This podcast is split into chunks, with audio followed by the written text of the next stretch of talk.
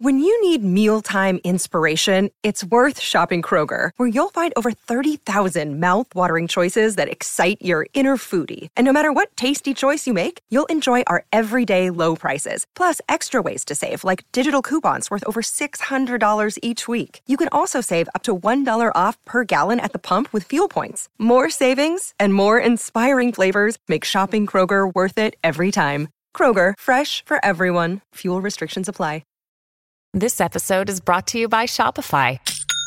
Forget the frustration of picking commerce platforms when you switch your business to Shopify, the global commerce platform that supercharges your selling wherever you sell. With Shopify, you'll harness the same intuitive features, trusted apps, and powerful analytics used by the world's leading brands. Sign up today for your $1 per month trial period at shopify.com slash tech, all lowercase. That's shopify.com slash tech.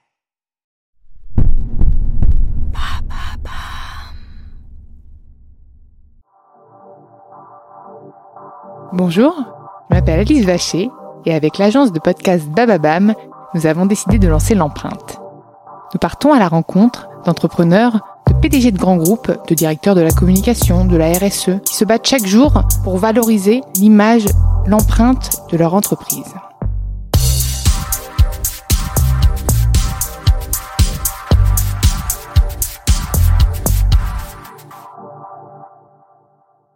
Dans ce nouvel épisode de l'empreinte, j'ai le plaisir d'accueillir Pierre-Emmanuel Saint-Esprit, cofondateur de El Lozac. Salut. Bonjour Alice. Ça va Ravi d'être là. Ah bah je suis ravi de t'accueillir après cette longue marche puisque c'est encore les grèves. Hein. Mm. Donc euh, t'as pas trop galéré pour venir? C'est, ça va, on n'est pas très loin. En fait, les bureaux de Lausac sont à peu près à 5 minutes à pied. Donc tu pas eu deux heures et demie de marche comme toi à faire. J'étais minutes, très très je heureux savais quand j'ai vu euh, quand j'ai vu l'adresse. Et pourtant- Ah oui non c'est vrai que t'es en avance. J'ai dire pourtant que t'es en retard. Non même pas. Euh, bon bah écoute, tu avant de me parler d'El Lozac Yes. et de nous re- de nous recontextualiser un Mhm. peu bah, la start-up, euh, moi j'ai envie que tu me parles de toi. Euh, qui tu étais, euh, élève, enfant, ce que tu veux en fait, ce que tu as envie de me raconter sur toi. Hein. Bah écoute, euh, écoute, moi j'ai une passion déjà pour euh, la musique classique. Euh, Ah. Voilà, je fais du violon à côté. Je fais partie d'un orchestre depuis que je suis tout petit. C'est, je suis tombé dedans euh, quand j'étais tout petit, comme on dit. C'est bien qu'on n'ait pas raconté chose, ce euh, qu'était Lozac, comme ça on va les laisser deviner. Euh, Voilà, ils vont, ils vont être- clairement faire un lien. ça va être extrêmement facile. On revend des violons. Voilà, exactement. On fait des marques incroyables. Ta mère, elle va encore plus euh, brouiller les pistes si tu dis ça. Je lui enverrai pas le, lien du podcast.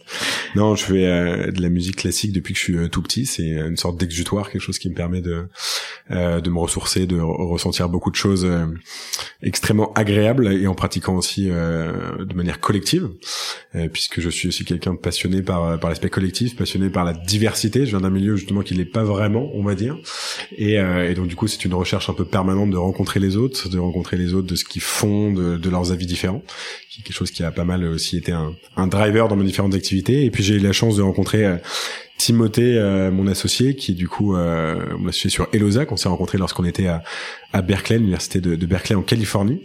Euh, C'était fin 2015. Et on Californie. Ah ouais, Exactement. c'est bien là-bas. Ça fait rêver quand on ça comme Ouais, ça. c'est Même la moi, façon de dire. c'est- C'est ça. Californie. Tu m'as dit Californie et ça y est, je voyage quoi. Voilà. On va parler du coup de Los Angeles, Santa Barbara. Rien à voir avec le sujet du jour, mais c'est pas on grave. va, en fait, on va changer de sujet. On va vous faire un peu voyager aujourd'hui. ouais.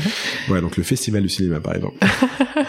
euh, lors d'un cursus effectivement d'entrepreneuriat là-bas, et on s'est trouvé une passion commune pour l'économie circulaire, donc quelque chose de très euh, partagé, on va dire, par les, les jeunes générations.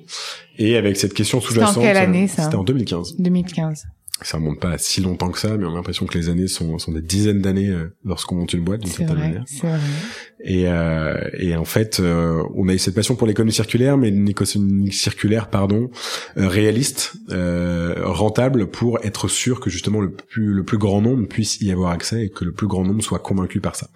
Puisque on est tous d'accord qu'il faut sauver la planète, qu'on consomme trop de plastique, que la voiture n'est pas potentiellement tenable sur un modèle diesel pendant des d'années.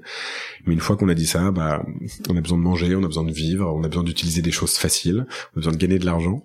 Et, euh, et donc du coup, on s'est donné cette mission avec Timothée de créer des produits et des services qui euh, font en sorte que l'économie circulaire devienne euh, voilà un peu le mode majoritaire d'échange et de consommation de notre société, que ça devienne quelque chose de, de crédible et pas un vœu un petit peu bobo. euh, À Noël sur la liste. Ouais, non mais c'est vrai. Hein. Voilà, Avant c'était très très, euh, ça c'est très imagé ce Mm. que tu me dis. C'est vrai. Mais d'ailleurs, on le voit dans, dans le milieu des, des marques euh, que euh, que tout ce qui va être recyclé, tout ce qui va être bio, etc., est toujours extrêmement cher. Alors parfois il y a des réalités économiques, mais souvent c'est juste un point de vue marketing. Les gens essayent de les rendre plus accessibles. On a eu Aurore Market qui essaie de, de casser les prix. Voilà, ça commence. ça, commence. En mm. général, on parle de euh, vous avez sûrement des potes qui ont, c'est des boîtes qui par exemple effectivement font ce qu'on appelle de l'upcycling sur des fringues, donc effectivement euh, refaire des, des, jolies fringues à partir de, de chutes de vêtements ou autres. En général, le, prix moyen de ces trucs-là, c'est complètement inabordable et donc on finit chez CA ou chez H&M avec un t-shirt à 15 à 15 euros donc c'est aussi la courbe de l'innovation vu qu'on est au début c'est normal que ça soit euh, que ça soit très cher et plus le plus grand nombre va l'utiliser plus on pourra tout à fait plus il y aura de demande Exactement. Mais euh, mais voilà, sinon je suis l'heureux euh, papa d'une petite fille de deux ans. Bravo. Qui euh, qui effectivement me rend extrêmement heureux. Et puis et puis voilà un petit peu pour la, la description et l'introduction. Donc entrepreneur papa. Exactement. Voilà. Et, et papa d'une boîte du coup dont tu vas nous parler du vrai business model qui n'est donc pas des violons en Californie. Non non non. je réécris l'histoire. Voilà. réécris. et Lozac en fait le principe des Lozac c'est de garantir une seconde vie aux produits électroniques des parties donc globalement, euh, on parle d'un principe assez simple, c'est que euh, certaines marques euh, mettent des prix extrêmement élevés sur leurs produits parce qu'ils ont réussi justement l'épreuve du marketing en euh, en faisant croire que ce produit nous est absolument indispensable. Évidemment, on pense à l'iPhone, mais on pense aussi, je sais pas, à des enceintes, on pense à d'autres marques de téléphone, on va penser à des appareils photo, ces produits-là qui coûtent extrêmement cher à l'achat, mais qu'on va acheter parce qu'on est convaincu, parce que les équipes marketing ont fait leur boulot, on est convaincu par l'usage, on est convaincu qu'on a absolument euh, besoin.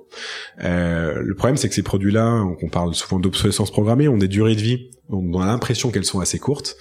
En vrai, le produit peut encore vivre extrêmement longtemps. Le produit a encore de la valeur. On peut mesurer la dépréciation hein, du prix de, de, ces produits. Et nous, on est là pour très facilement permettre aux particuliers de revendre ces produits pour qu'ils soient ensuite soit réemployés directement par d'autres personnes, soit réparés, reconditionnés et réutilisés. C'est-à-dire d'allonger la durée de vie des produits en les permettant, en leur permettant de, de revenir sur euh, sur tout simplement le marché. Et quid de l'obsolescence programmée? On parlait notamment, d'ailleurs, vous étiez spécialisé spécialisé au début sur les produits Apple. Exactement. On en parle beaucoup en tant que consommateur de l'obsolescence programmée d'Apple. Comment vous vous arriviez à, à la prolonger ou à la déjà, il y a une obsolescence programmée qu'Apple ne maîtrise même pas, ils font même pas exprès, qui déjà, c'est le consommateur qui, de manière, se, se, se fouette et s'auto-flagelle, qui est, j'ai le 7, le 8 sort, j'achète le 8. Alors que le 7 marche très bien. Déjà, c'est même pas l'obsolescence programmée, c'est de l'envie euh, compulsive d'avoir toujours, euh, effectivement, le, dernier euh, le dernier iPhone qui est sorti. Là où Apple est responsable, c'est euh, effectivement quand on fait une mise à jour d'un logiciel, enfin du, du, du soft d'un iPhone, au bout d'un certain nombre d'années, ils vont finir par faire en sorte que la mise à jour éteigne le téléphone. Moi, le je l'ai fait plus. Bon, c'est ça, je ne dévoile donc pas la marque du portable que j'ai, mais j'avais j'ai pris parti de plus les faire. Mais à un moment, t'es obligé quoi. Ça se fait tout seul aussi quand tu le branches. Seul, et puis on reçoit 15 notifs qui empêchent tellement l'expérience utilisateur d'un iPhone que c'est absolument insupportable. Donc ça là-dessus, malheureusement, on n'y peut rien. Moi, j'ai un petit peu un, un fantasme à ce niveau-là. J'avais demandé à, à Timothée, euh, qui est un, un, dieu du produit, euh, de, de, potentiellement dire c'était faisable, de euh, créer en fait une alternative au, à, à l'iOS, en fait, de créer un logiciel interne qui permet d'utiliser les iPhone 2, 3, 4, même les, les iPod de continuer de les utiliser et de les revendre évidemment beaucoup moins cher. Sauf qu'en fait, Apple est propriétaire de beaucoup de choses dans un iPhone qui empêche complètement de, de faire ça. mais par contre, l'iPhone 4, 3, 2, 1 en lui-même, qui ne vaut plus rien du coup sur le marché de la seconde main, nous on le récupère quand même pour pouvoir le recycler. Donc c'est quelque chose qui n'a pas de valeur c'est pas notre métier premier, mais on fait en sorte que ces produits-là soient quand même récupérés pour finir pas dans des décharges, mais dans des euh, filières de recyclage responsables. Et pourquoi vous étiez spécialisé sur Apple justement au début pour le pour le parce que c'était un gros marché ou parce que justement il y avait plus de techniques, que c'était plus compliqué euh? Alors en fait au tout début lorsqu'on était à, à Berkeley, euh, l'idée c'était de permettre à n'importe quel type de produit et pas seulement électronique d'avoir une seconde vie. On allait voir les gens autour de l'université avec un carton. et leur disait mettez tout ce que vous voulez dedans, on s'en occupe. Tu me fais penser à à Guillaume Gibault, pardon, qui envoyait ses slips à la main. Euh, euh, tout le monde commence sur le terrain, hein, comme quoi, tu vois. On a commencé euh, sur le terrain. Euh, je sais pas si on a récupéré des slips, voir des slips français à Berkeley, c'est assez énorme. Ah, c'est très sympa ça comme anecdote. Je, verrai, je, je vais pas l'inventer, ça. c'est un truc un petit peu marketing pour. Est-ce que le slip français est arrivé de cette manière-là jusqu'à jusqu'à SF Mais en tout cas, on avait plein de types de produits et lorsqu'on est très peu, on peut pas trouver le bon prix, prendre les photos, revendre que des produits sur lesquels on n'est absolument pas spécialisé. Donc on a choisi euh, de se focus tout simplement, faire en sorte effectivement d'apprendre notre métier et de construire un service sur un type de produit. Et il se trouve que les produits Apple, c'était un petit peu bah, la marque parfaite pour justement expérimenter ça, puisque bah, prix extrêmement cher à l'achat, une valeur qui se déprécie du produit qui est mesurable. On peut créer un process de vérification du produit et tout.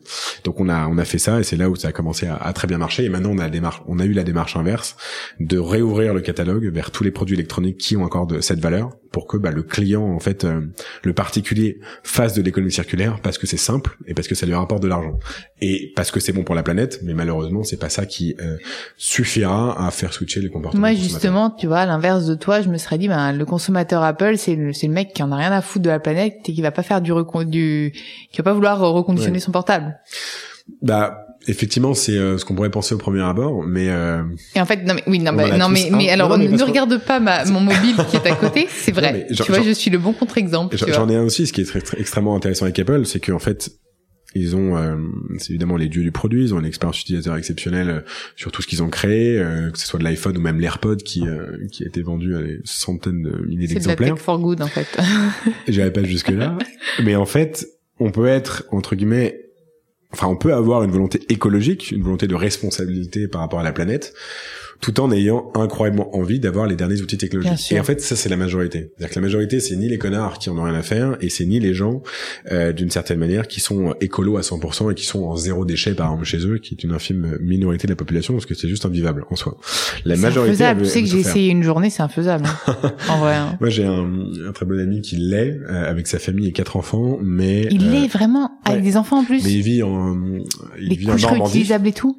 Euh, il a, bah oui, il a commencé alors que les enfants n'avaient plus besoin, donc c'est un peu de la triche. Mais euh, mais par contre, euh, par contre, il vit en Normandie, pas loin d'une ferme. Ça joue beaucoup. Il a beaucoup de, il a beaucoup de surface euh, qu'on pose plus facile. Par contre, il y a plein de choses très complexes. Il fait sa lessive lui-même, il fait son beurre lui-même. Enfin. Ah ouais, c'est vraiment des extrêmes minorités. Exactement. Par contre, il y a des petits, il y a des petits changements faciles, mais vraiment très très faciles à faire dans sa vie de tous les jours, qui permettent de réduire drastiquement déjà son empreinte carbone, son empreinte plastique, etc. Et c'est déjà, euh, c'est déjà un très bon début. C'est-à-dire qu'en gros, on se rend compte que pour vraiment euh, euh, vraiment améliorer les choses d'un point de vue global, il suffit que chaque personne fasse des petits gestes. L'exemple hyper bête, mais on a fait ça, on a fait ça au bureau avec tous les collaborateurs qui sont tous engagés dans l'économie circulaire. C'est pas juste un délire des, des cofondateurs. Euh, à chaque fois qu'on va déjeuner le midi, qu'on va prendre de la nourriture à emporter, c'est complètement simple de prendre un sac réutilisable et pas de systématiquement demander un sac.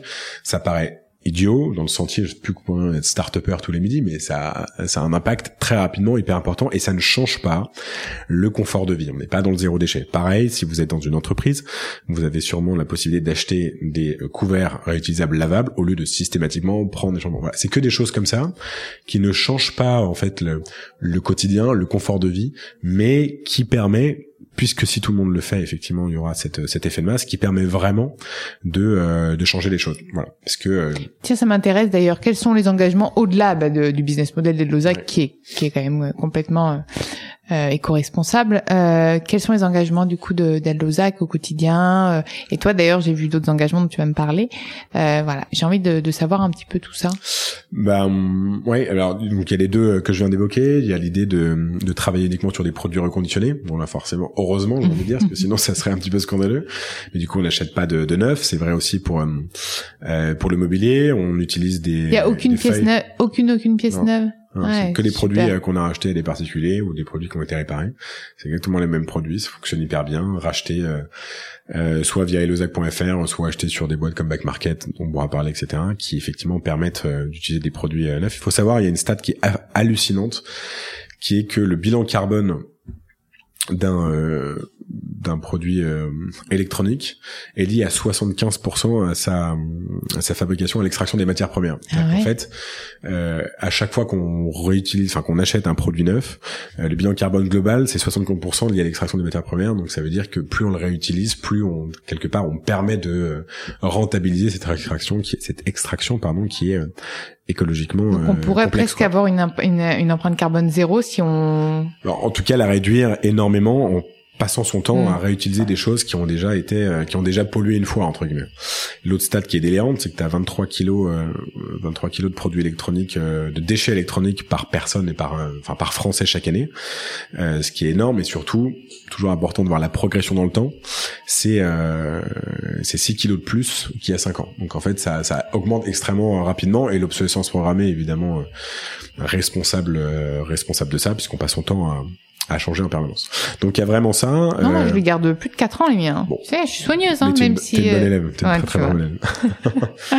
L'autre chose sur laquelle effectivement on, on travaille, euh, on travaille beaucoup, c'est que euh, aujourd'hui tout ce qui va être économie circulaire, même si on l'entend de plus en plus, ça reste un sujet assez barbare et un sujet qui est pas euh, grand public. C'est quelque chose, euh, voilà, oui, oui, j'en ai entendu parler, je sais pas exactement ce que c'est, je voilà. Un peu comme la blockchain pendant un moment. Les gens voient, visualisent, mais alors pour en parler concrètement, c'est beaucoup Exactement. plus compliqué. Mais la différence avec la, enfin l'avantage de la blockchain, c'est que les gens savaient absolument pas ce que c'était, moi le premier, mais par contre, il y a un côté on perçoit le potentiel business, ça va rapporter des milliards, quoi. C'est un Alors truc circulaire, tu te dis, oh là. Économie circulaire, ça reste encore le truc de voilà très économie sociale et solidaire qui va pas rapporter d'argent. euh, C'est cool, bah, il y a quelques associations qui vont s'en occuper, qui ça. vont faire le bien à ma place. T'as l'impression que c'est un pendant associatif plutôt. Exactement. Et euh, et moi, ce qui me, ce qui, pourquoi on allait là-dedans aussi, ce qui m'intéresse énormément, c'est que ça réconcilie dans ma personnalité le côté euh, euh, business, euh, vraiment ambition, construire une société, qui, construire une entreprise qui va recruter des gens, qui va avoir une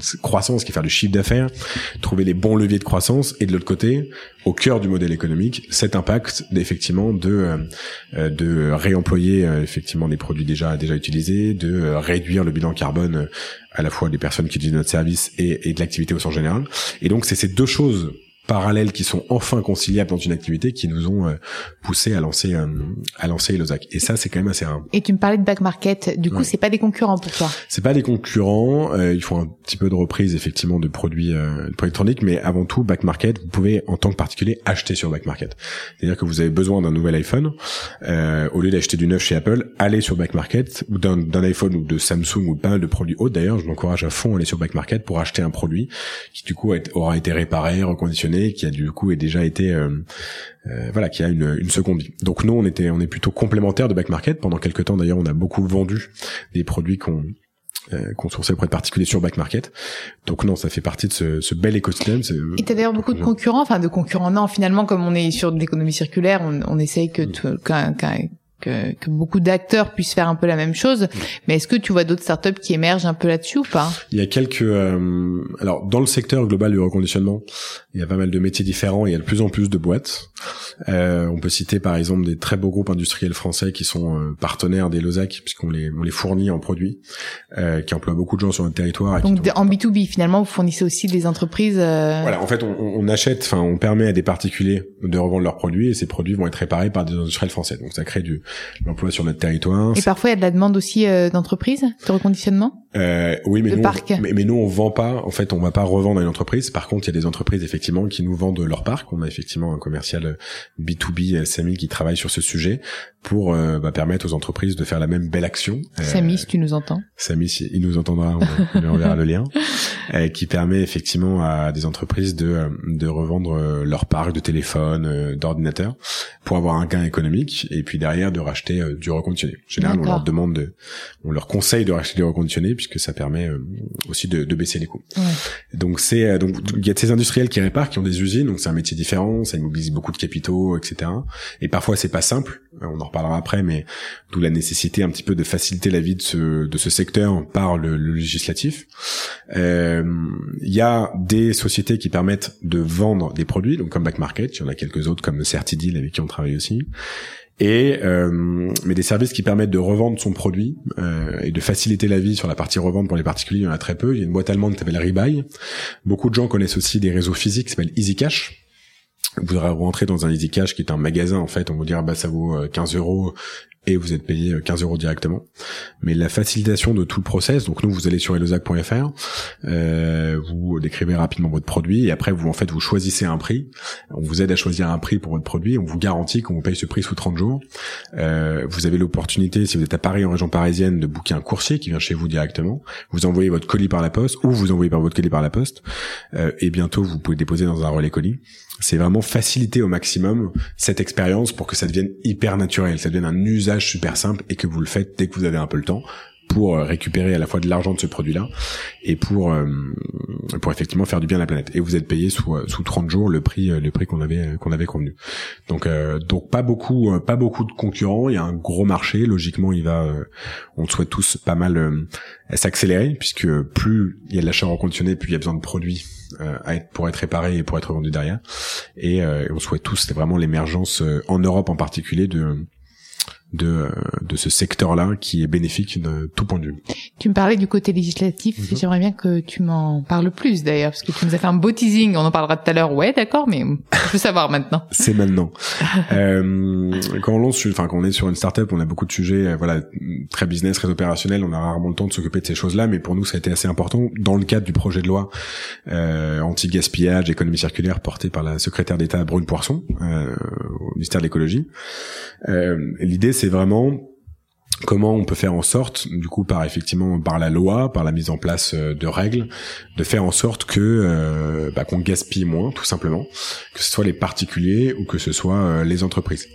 Il y a des exemples assez hallucinants. Il y a par exemple un acteur de la construction, l'acteur français de la construction, qui, parce qu'il y a des réglementations extrêmement complexes sur le, le déchet lié au bâtiment, euh, m'a partagé qu'il y a que 3% des déchets liés à la destruction des bâtiments qui sont euh, qui sont recyclés chaque année. Et c'est pas parce qu'il n'y a pas une volonté de l'acteur de s'en occuper, c'est uniquement parce que bah on peut pas recycler tel déchet parce qu'en fait il est trop dangereux, donc on peut pas le récupérer, etc. Donc c'est vraiment la réglementation. C'est un exemple qui montre que la réglementation peut empêcher à ce secteur-là euh, de euh, d'émerger et qui peut empêcher tout simplement la réduction du gaspillage. Nous, on s'est concentré parce qu'il faut se concentrer sur quelque chose pour être efficace sur euh, le secteur de l'électronique, de la réparation, du reconditionnement. Et on a poussé plusieurs choses. On a fait des propositions tout simplement d'amendements accompagné par un avocat expert qui s'appelle Émile Meunier, qui travaille beaucoup sur ce sujet depuis longtemps. Euh, et dans les amendements, par exemple, qu'on a proposé, et on allait voir pas mal de députés pour euh, partager ces idées-là, il va y avoir la définition du reconditionné, puisque euh, pour illustrer à quoi ça sert concrètement, parce que souvent on a un peu en mode décorrélé de à quoi sert, euh, ok ce, texte il a l'air sympa, mais qu'est-ce que ça change au quotidien? Aujourd'hui, si vous achetez un produit reconditionné sur une marketplace et qu'il fonctionne mal, vous allez vous dire le reconditionné c'est pourri, j'ai essayé de faire un geste euh, écolo, mais en fait c'est nul, donc du coup maintenant je n'achèterai plus plus que du neuf. Et pourquoi potentiellement vous avez acheté un produit pourri? Parce que le reconditionné aujourd'hui n'est pas un terme légalement défini. Ça veut dire tout et n'importe quoi. Donc toi Alice, si tu as envie de commencer à faire du business d'iPhone reconditionné, tu peux euh, sourcer 15, euh, 15 euh, iPhones qui sont pas vraiment des iPhones en Chine, les revendre sur une marketplace en disant promis Alice Vacher Corporation, c'est du, c'est du reconditionné. Co. Alice Co, c'est du reconditionné. Et une fois qu'on a dit ça, mon table sera ravi. Exactement, ça peut être très pratique, à, très très pratique à gérer. Euh, ça fait des petites lignes de chiffre de fer supplémentaires, mais c'est un peu complexe à gérer. Christophe, si tu m'entends, je lui enverrai le podcast lui aussi. et donc là, euh, ce qu'on a proposé, c'est de définir vraiment dans la loi ce que ça veut dire pour en fait avoir un avantage compétitif pour ceux qui font bien leur métier, en particulier sur notre territoire. Toutes ces usines qui est vraiment euh, emploient les gens sur le territoire, font bien leur métier de réparation, changent la batterie, sortent des produits nickel en fin de chaîne, qui sont vraiment des produits reconditionnés, puissent être favorisés, c'est-à-dire puissent avoir vraiment le droit d'utiliser la notion de reconditionné. On a, on a aussi fait partie d'un comité qui a défini, euh, qui va définir ce qu'on appelle un indice de réparabilité. Euh, donc, par exemple, si vous achetez un, je sais pas, si on achète un lave-vaisselle, il y aura le prix de aujourd'hui. Aujourd'hui, il y a le prix, et demain, il y aura aussi un côté un indice qui dit que cette lave-vaisselle, s'il fonctionne plus, il est facilement réparable. Typiquement pour empêcher l'obsolescence programmée, puisqu'il y a des constructeurs qui font en sorte que les produits ne soient pas réparables pour que vous achetiez en permanence le euh, le produit neuf derrière. Donc, c'est une petite chose aussi qui peut permettre de faire, encore une fois, évoluer la majeure partie des, des consommateurs. Chose beaucoup plus compliquée, on n'avait pas beaucoup d'espoir dessus, mais on l'a tenté quand même. Une TVA réduite sur la réparation, une TVA réduite sur les produits reconditionnés. Si c'est moins cher, beaucoup plus de gens l'acceptent, enfin l'achètent, pardon. Le problème, c'est que euh, plein de complexité liées à une directive mm. euh, de Bruxelles sur le fait que bah, en gros l'État français fait pas ce qu'il veut sur la TVA et puis il y a un aspect très dubitatif sur le fait que baisser la TVA encourage un secteur parce que ça n'a pas marché sur la restauration par exemple donc c'est des choses qui, euh, qui peuvent être complexes puis la dernière chose qu'on a beaucoup poussé euh, on le voit avec le Green New Deal d'Ursula von der Leyen avec euh, la Commission européenne, c'est que je suis pas sûr que les Américains et les Chinois ou d'autres puissances rêvent de nous concurrencer sur l'économie circulaire. Et donc c'est peut-être un boulevard pour moi, pour l'Europe, euh, d'être en avant sur un sujet au lieu de vouloir en permanence rattraper sur le digital, la tech, la blockchain, machin, ceux qui ont déjà 40 ans euh, d'avance et qui investissent beaucoup plus. Donc comment on peut faire en sorte, cette petite phrase un peu provocante, mais que j'aime, enfin qui est, qui est assez révélatrice pour moi, qui est de dire pourquoi l'Europe ne deviendrait pas l'usine à déchets du monde. Il y a eu ce scandale qui fait que euh, on envoie nos déchets vers d'autres pays, avec ce qui s'est passé en Indonésie par exemple. Au lieu de faire ça, pourquoi on n'investirait pas massivement dans la recherche, dans le recyclage, dans la recherche, dans voilà l'upcycling, comment utiliser, je sais pas, dans le textile, faire de la bonne fibre recyclée, pour faire en sorte qu'on fasse payer les pays étrangers pour qu'ils nous donnent leurs produits, qu'on les traite, soit qu'on leur envoie, soit qu'on fasse quelque chose de positif avec. Et donc effectivement, un exemple concret de ça, c'est que nous on encourage euh, la création de vraiment de vraies filières de formation à la réparation de produits électroniques en France, puisque ça va euh, susciter dans les années à venir, on l'espère, beaucoup euh, de recrutement euh, beaucoup de potentialités euh, d'embauche et qu'il faut prendre vraiment euh, de l'avance là-dessus puisqu'on a observé dans le cadre des Losac au tout début on faisait aussi de la réparation qu'on avait du mal à recruter bah, ce type de profil. Il n'y a pas besoin d'avoir fait 40 ans d'études, il y a besoin de, de, se former très précisément à ces métiers-là, à ces métiers qui ont à haute forte valeur ajoutée, qui peuvent permettre bah, de sauver des milliers de produits électroniques. Donc voilà un petit peu ce qu'on a fait. Il y a l'amendement sur reconditionné qui est passé, qui s'appelle d'ailleurs Elosac, très content. Oh, génial. surtout ça va Surtout, je pense que ça peut vraiment faire bouger les choses. Maintenant, il faut euh, le, travailler. Mais tiens, euh, d'ailleurs, j'ai une question. Yes. Comme ça. Pourquoi Lozac C'est euh, un ami? C'est alors c'est assez drôle parce que on n'a pas du tout choisi par un ami, mais on a un ami qui s'appelle Zachary avec Timothée qui est persuadé que c'est euh, que c'est lui, que c'est lui, ce qui est extrêmement drôle depuis le début. C'est un de nos meilleurs, de meilleurs copains qui est adorable et qui, qui du coup fait la blague assez souvent. Et on, on est assez assez partant de partager euh, partager ces blagues en général. Non, en fait, euh, on voulait un on voulait en fait une sorte de personnage qui inspire confiance. Et on était aux hmm. États-Unis, on voulait que ça marche en Europe. Donc c'était Zach qui peut être un petit un petit personnage et Hello Zach parce que Zach.com à l'époque n'était pas disponible. Il y a un il y a un mec qui a essayé de nous le revendre genre 15 000 dollars un truc dans le genre euh, alors qu'on était étudiants. Que c'est un vrai business d'acheter et revendre des des sites internet pour ceux qui savent pas quoi faire. Et du coup, on a eu hellozac.fr. Pendant un certain temps, on s'appelait Zach tout court. Du coup, les gens disent, mais c'est Zach, mais vous êtes Hellozac ou Zach. Et donc, du coup, on a fait plus simple. Hellozac. Donc, contrainte, euh, voilà, d'un URL. Euh. Contrainte d'un URL. Là, on est en train de, de vraiment réfléchir, euh, effectivement, une, pour réinstaller un petit peu notre marque à repartir sur justement cette idée de personnalisation euh, courant 2020 avec une campagne de communication. justement te demander, tu vois, tu me devances dans mes questions. Pardon, c'est pas bien. Tu connais trop bien l'exercice. justement, j'ai te demander quelles sont tes perspectives là en 2020. Donc là, c'est vraiment réinstaller l'image. Euh... Exactement. On est une petite entreprise, hein, on est 20 salariés. Euh, ça reste. Euh, qui a été fondé quand du coup? En mai 2016. Mai 2016. On est passé par l'accélérateur du Numa qui ne fait plus de, de start-up. ça, c'était en début 2016 et on a créé la structure juridique en mai 2016. Donc on est une vingtaine de, salariés, on est une marque euh, pas du tout connue du grand public, c'est une marque de niche. Et euh, alors qu'on est persuadé que si on fait bien notre boulot, c'est quelque chose qui peut intéresser plutôt en mass market. On s'est rendu compte que pendant trois ans, on a fait beaucoup de tests, on a beaucoup fait évoluer le produit, on a on fait pas mal de choses pour essayer de, de simplifier au maximum la vie du euh, la vie du consommateur. Maintenant qu'on a un modèle pérennisé, en 2020, on va vraiment chercher à installer cette marque pour que tout le monde sache précisément ce qu'on fait. Euh, comme je disais tout à l'heure, euh, voilà, on était sur Europe 1 lundi et effectivement, euh, je dois expliquer au tout début ce qui est normal exactement ce qu'on fait parce que même euh, ça veut dire qu'on a mal fait notre boulot sur euh, sur la communication, sur en même temps vous avez vous, avez réorienté votre votre votre produit puisque vous étiez que sur du Apple pendant un moment, donc là c'est peut-être le moment aussi. Hmm. Le, le, fait de réorienter, sachant que l'univers Apple enferme pas mal, euh, quand on est dans l'opérationnel, on est persuadé qu'en changeant un truc, tout le monde est au courant le lendemain et effectivement c'est pas comme ça que que ça marche. des pommes aux fraises et aux abricots quoi. Exactement. on pourrait faire un truc là-dessus aussi. On, pourrait faire un truc de saison, tu sais. Revendez votre iPhone en janvier, votre Dyson, votre aspirateur Dyson en, février, et puis, et puis ainsi de suite. Donc en 2020, on va réinstaller la marque avec une campagne de communication vraiment où, pour faire en sorte de vraiment partager nos propositions de valeur au plus grand nombre.